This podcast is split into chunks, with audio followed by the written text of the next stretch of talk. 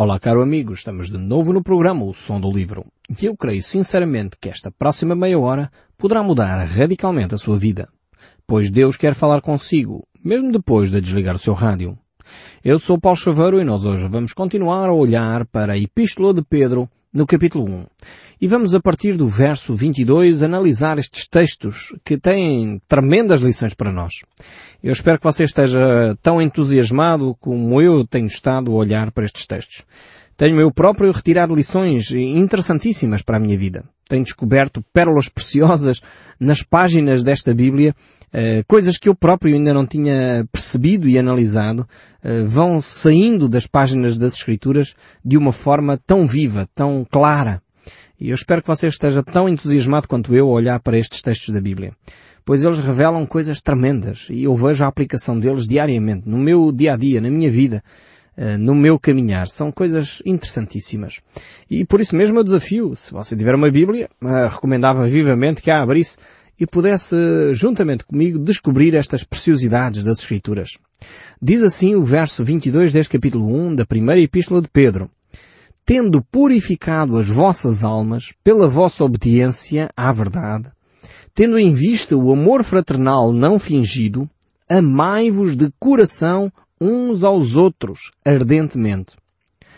Realmente vemos aqui uh, vários aspectos neste verso 22. A primeira questão é que uh, cada um de nós, a nossa sociedade de uma forma geral, carece de um banho de imersão de verdade. Uh, necessitamos, sem dúvida, de ser mergulhados na verdade. Hoje, eh, infelizmente, as pessoas pautam-se eh, por uma atitude completamente contrária a esta. A gente assiste a debates e as pessoas continuam a falar eh, e a fazer promessas que não cumprem. Nos negócios as pessoas dizem, não, eu estou já para entregar a encomenda e não entrega só daqui a uma semana. A verdade não é a forma das pessoas se conduzirem. Infelizmente as pessoas pautam-se pela mentira.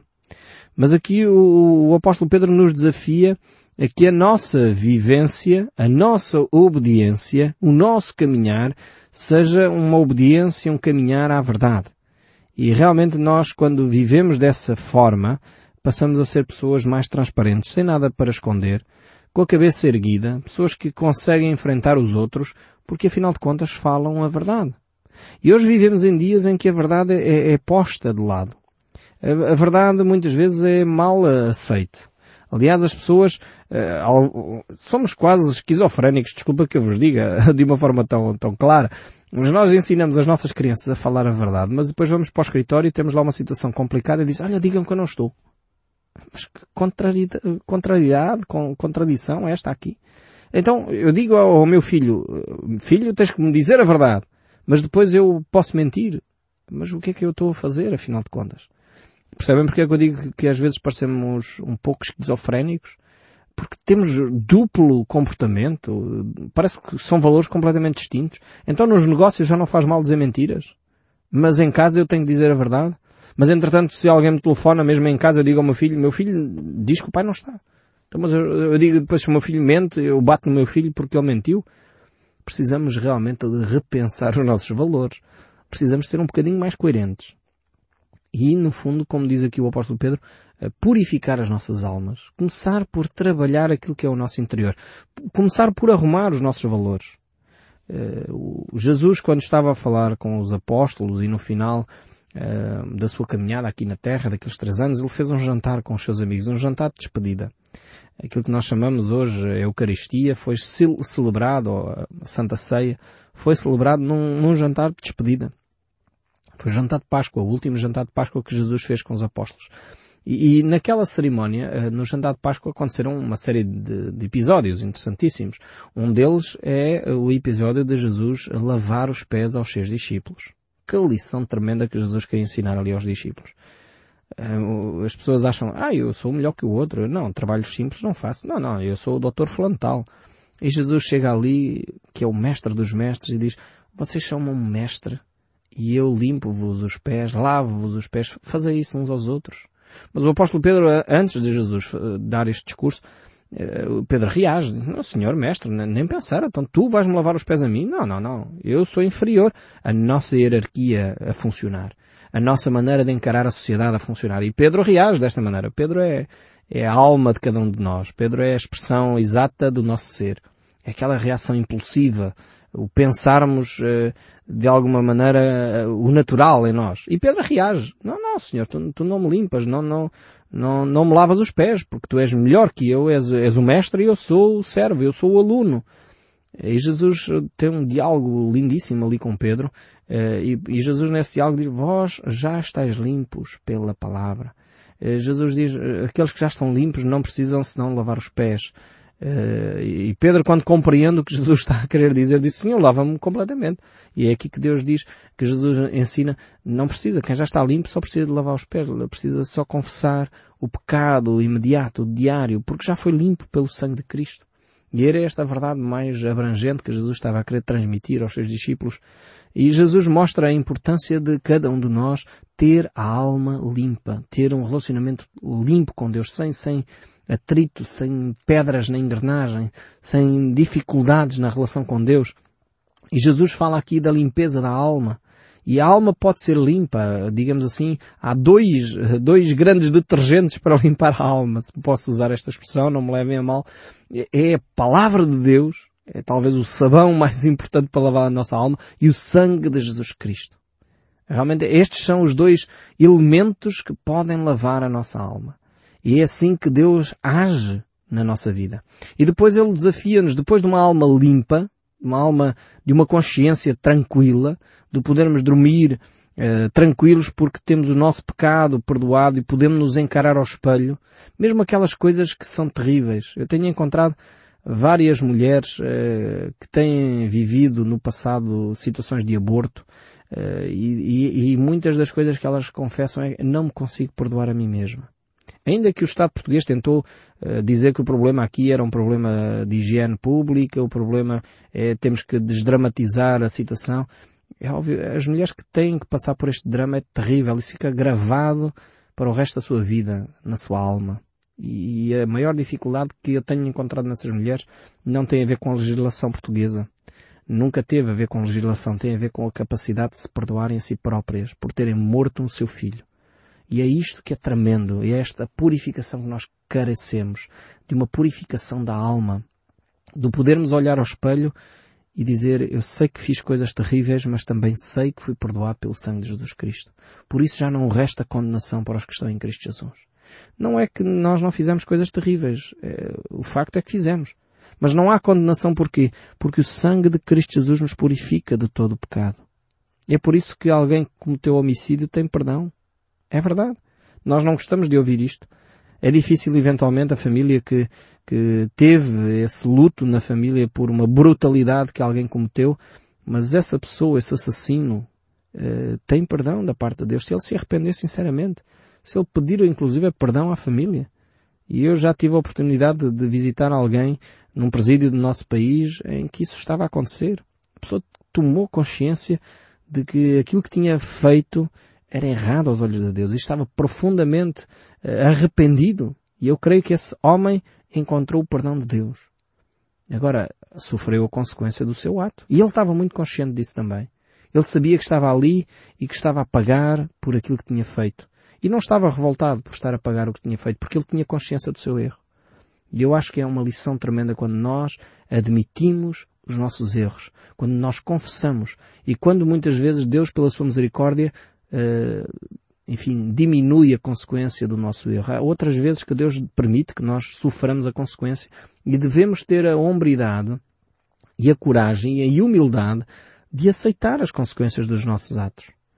Quando nós cometemos alguma coisa deste género, um homicídio, um roubo, e depois temos que pagar uh, com talvez anos de prisão, temos que admitir que fizemos o que estava errado e a consequência é de facto isso. E se pudermos então restituir o que roubamos, vamos fazê-lo. Não é só ir parar à prisão e, e está resolvido, não. Então devolvamos aquilo que furtamos. É óbvio que em relação a um homicídio não podemos fazer muito mais senão pedir perdão à família. E eu sei que isso é tremendo para os familiares. E provavelmente os familiares não quererão sequer ver-nos nem pintados de ouro. Mas se temos a consciência de que fizemos algo errado a Deus, Deus pode perdoar. E Deus pode nos dar a graça de agir em conformidade com isso, porque não há, de facto, eh, pecado que não possa ser perdoado. Mesmo aqueles dois ladrões que estavam a ser crucificados com Cristo, um à direita e outro à esquerda, um admitiu o seu erro, apelou para Cristo e Cristo perdoou e disse ainda hoje estarás comigo no paraíso. Foi uma promessa. O outro estava lá a sofrer, Cristo estava a morrer por ele também, mas ele não beneficiou uh, do perdão que Deus estava a estender, porque ele foi arrogante, achava que não precisava da ação de Deus. E é assim que muitas vezes nós desperdiçamos o amor de Deus. Então, esta compreensão da alma purificada, da obediência à palavra, e depois aqui o desafio, o criarmos a imagem de Deus em nós. Amai-vos de coração uns aos outros. Amai-vos ardentemente, com um amor intenso. E não há coisa mais importante que nós cristãos possamos fazer do que amar. Esta é a imagem que Deus reflete através de cada um de nós. É por isso que Jesus dizia que nisto conhecerão que sois meus discípulos se vos amardes uns aos outros. Nisto conhecerão que sois meus discípulos se refletirem a imagem de Deus em vós. É tão vital o amor. Se você sente que está a perder o amor pelo seu cônjuge, eu lanço-lhe um repto, lanço-lhe um desafio. Clama a Deus por amor. Senhor, dá-me esse amor. Dá-me esse amor para eu voltar a amar o meu cônjuge. Dá-me esse amor para eu voltar a amar as pessoas que me rodeiam. Dá-me amor para eu amar aqueles que me ofenderam, aqueles que me magoaram. Dá-me amor, Senhor, para eu poder perdoar aqueles que me fizeram mal. Dá-me amor, ó oh Deus, para eu poder dizer bem de quem diz mal de mim. Isto são tudo princípios da Bíblia, escriturísticos. Princípios cristãos. E ninguém tem maior amor do que esse do que dar a vida pelos amigos. Isso é o que Jesus nos ensina. Tremendo isso. E vale a pena nós aplicarmos o nosso conhecimento, a nossa existência, as nossas ações naquilo que é o fulcro do cristianismo, que é o amor. E quando nós começamos a amar verdadeiramente os outros, então começamos a viver um cristianismo sem precedentes. E a nossa sociedade vai mudar, porque você e eu decidimos amar porque aqueles que estão ao nosso redor vão perceber que o amor de Cristo pode transformar a nossa sociedade, a nossa aldeia, a nossa vizinhança, a nossa família. É o amor que muda as coisas. Até aqueles que não conhecem Cristo já perceberam isto. Que é só o amor que pode transformar. Mas não é um amor uh, como o mundo pensa. Não é um amor que é de circunstância. Não é um amor quando dá jeito. É um amor que vai para além das circunstâncias. É um amor capaz de, uh, de pôr o eu de lado. Muitas vezes nós amamos uh, aqueles que nos amam, mas isso Jesus disse que isso é normalíssimo. Isso até aqueles que não têm Cristo fazem. A dificuldade e o desafio para o cristão é amar os inimigos. E isso é que é o grande desafio. Esse é que é preciso ter Deus na nossa vida. Isso é, é uma força sobrenatural que vai para além de nós. Amar aqueles que nos amam é, é o mais normal, é o mais uh, sensato, não é? Até fazer. Mas voltando aqui ao texto, uh, deixemos este aspecto porque temos que continuar. Voltando ao verso 23, diz, Pois fostes regenerados, não de semente corruptível, mas de incorruptível, mediante a palavra de Deus, a qual vive e é permanente. Então esta transformação, e por isso podemos vivenciar o amor, é um milagre que ocorre uh, no nosso íntimo e de facto é, é a mudança que, que pode então dar-nos essa capacidade para amar. Por isso fomos regenerados. Esta palavra aqui é, Jesus usa uma outra expressão dizendo que nascemos de novo. É o novo nascimento. Não da água, não, não o nascimento da carne, mas o nascimento do Espírito Santo em nós. É um nascimento espiritual. Aliás, aquele homem religioso, Nicodemos, eu sempre trago Nicodemos à nossa conversa, porque para mim é, é um marco. Nicodemos é, é de facto, uh, acho que me identifico de alguma forma com Nicodemos era um religioso, um homem que sabia muito de, de religião, mas conhecia pouco de vida espiritual. Ele era um sacerdote, era uma pessoa ligada à espiritualidade, era um fariseu, alguém que tinha vivido a vida toda a ensinar as escrituras. E ele chega ao pé de Jesus com uma pergunta, enfim, que Jesus responde simplesmente necessário te é nascer de novo. E Nicodemos fica baralhadíssimo. Então, mas senhor, eu já tenho tanta idade. Talvez Nicodemos estivesse à volta de 60, 70 anos, não sabemos ao certo. Eu já sou uma pessoa avançada em idade e agora como é que eu vou nascer de novo? Vou voltar ao ventre de minha mãe? E Jesus explica, não, Nicodemos, um homem religioso e não percebes as coisas. Um homem que andou a vida inteira de volta da palavra de Deus e ainda não entendestes que o novo nascimento é, é um nascimento de ordem espiritual, não tem a ver com, com voltar ao ventre da mãe. Tem a ver com uma caminhada que se inicia com Deus com uma mudança de pensamento, com uma mudança de atitude, com uma mudança de caráter, de personalidade, de vivência, porque é um novo nascimento. E é isto que Deus nos quer trazer, essa regeneração que o apóstolo Pedro nos fala aqui, esta vida que só Deus pode trazer a cada um de nós, esse novo nascimento. É, é uma expressão interessantíssima esta de, de, de Jesus para com Nicodemos. O verso 24 prossegue, pois toda a carne é como a erva, e toda a sua glória como flor da erva. Seca-se a erva e cai a sua flor. Aqui o apóstolo Pedro reflete sobre a transitoriedade da vida. E eu creio que, que cada um de nós, quando é confrontado ou com um acidente ou com uma doença grave, eh, nós eh, começamos a refletir sobre isto. Começamos a perceber que a vida é muito mais efêmera do que aquilo que nós planeávamos, do que aquilo que nós pensávamos, afinal de contas. É verdade que ela pode ser bonita, como um jardim que brota, mas é ao mesmo tempo como uma flor que se seca e murcha e cai e morre.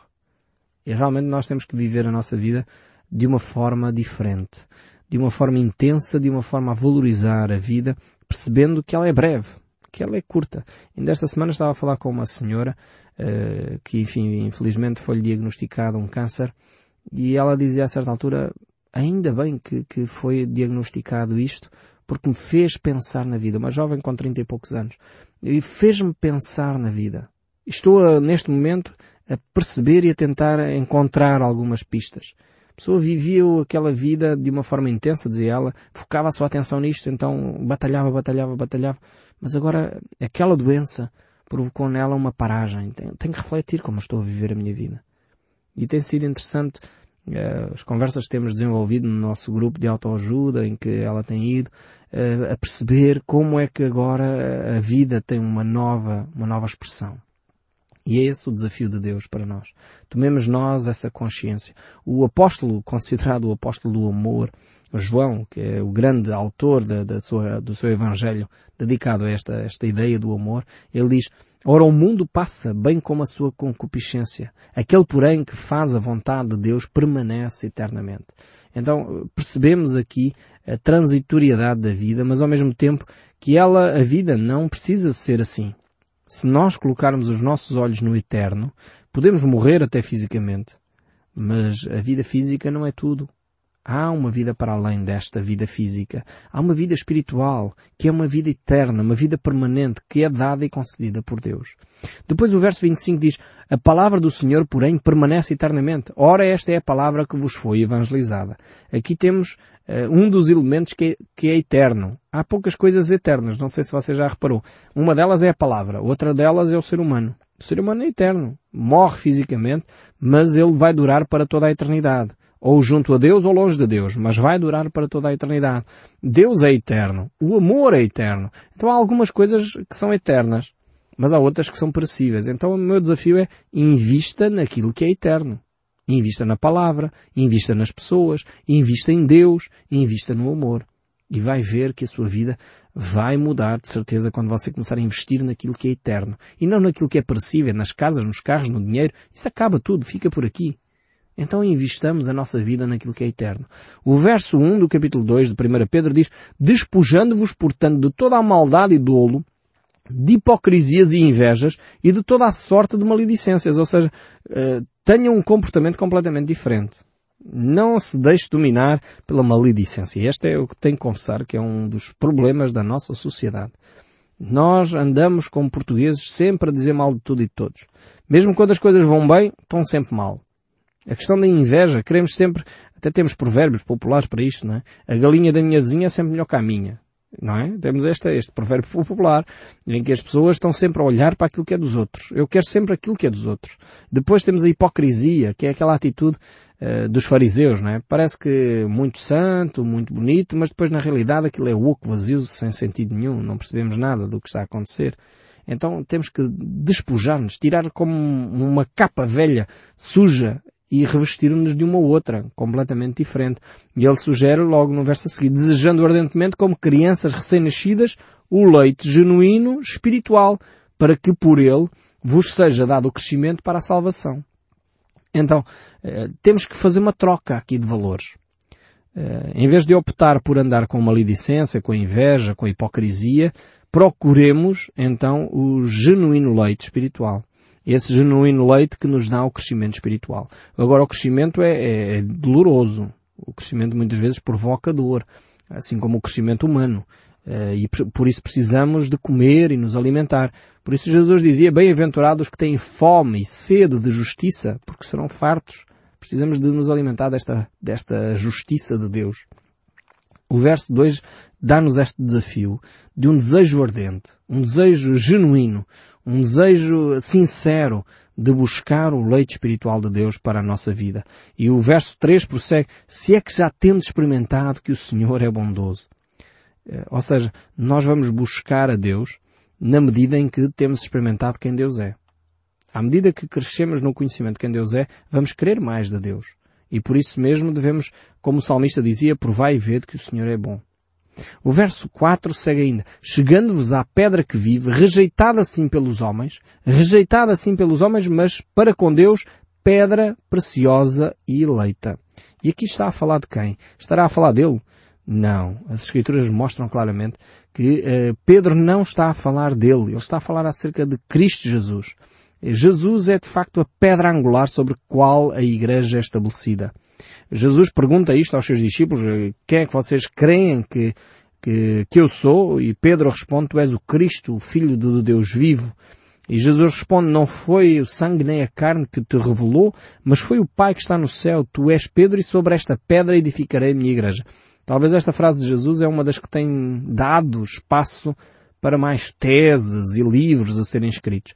Mas Jesus simplesmente está a reafirmar, Pedro, aquilo que tu disseste, uh, que eu sou o Filho de Deus vivo, é sobre este fundamento que eu vou edificar a minha igreja. E Pedro reafirma isto dizendo que é Cristo Jesus, que é esta pedra eleita, que foi rejeitada pelos construtores, sim, pelos homens foi rejeitada, mas por Deus é eleita e preciosa. E o verso 5 diz, também vós mesmos, como pedras que vivem, sois edificados casa espiritual para serdes sacerdócio santo, a fim de oferecerdes sacrifícios espirituais agradáveis a Deus por intermédio de Jesus Cristo.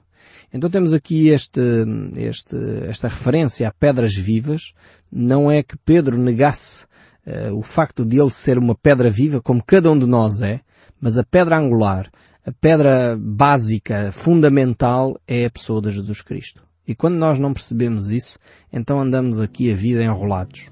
Pedro nunca se arrogou a ele próprio a ser uh, alguém mais destacado de os presbíteros ou de os apóstolos, como nós iremos ver no próximo programa. Sinceramente, eu espero que este som deste livro continue a falar consigo, mesmo depois de desligar o seu rádio. Até ao próximo programa e que Deus o abençoe ricamente.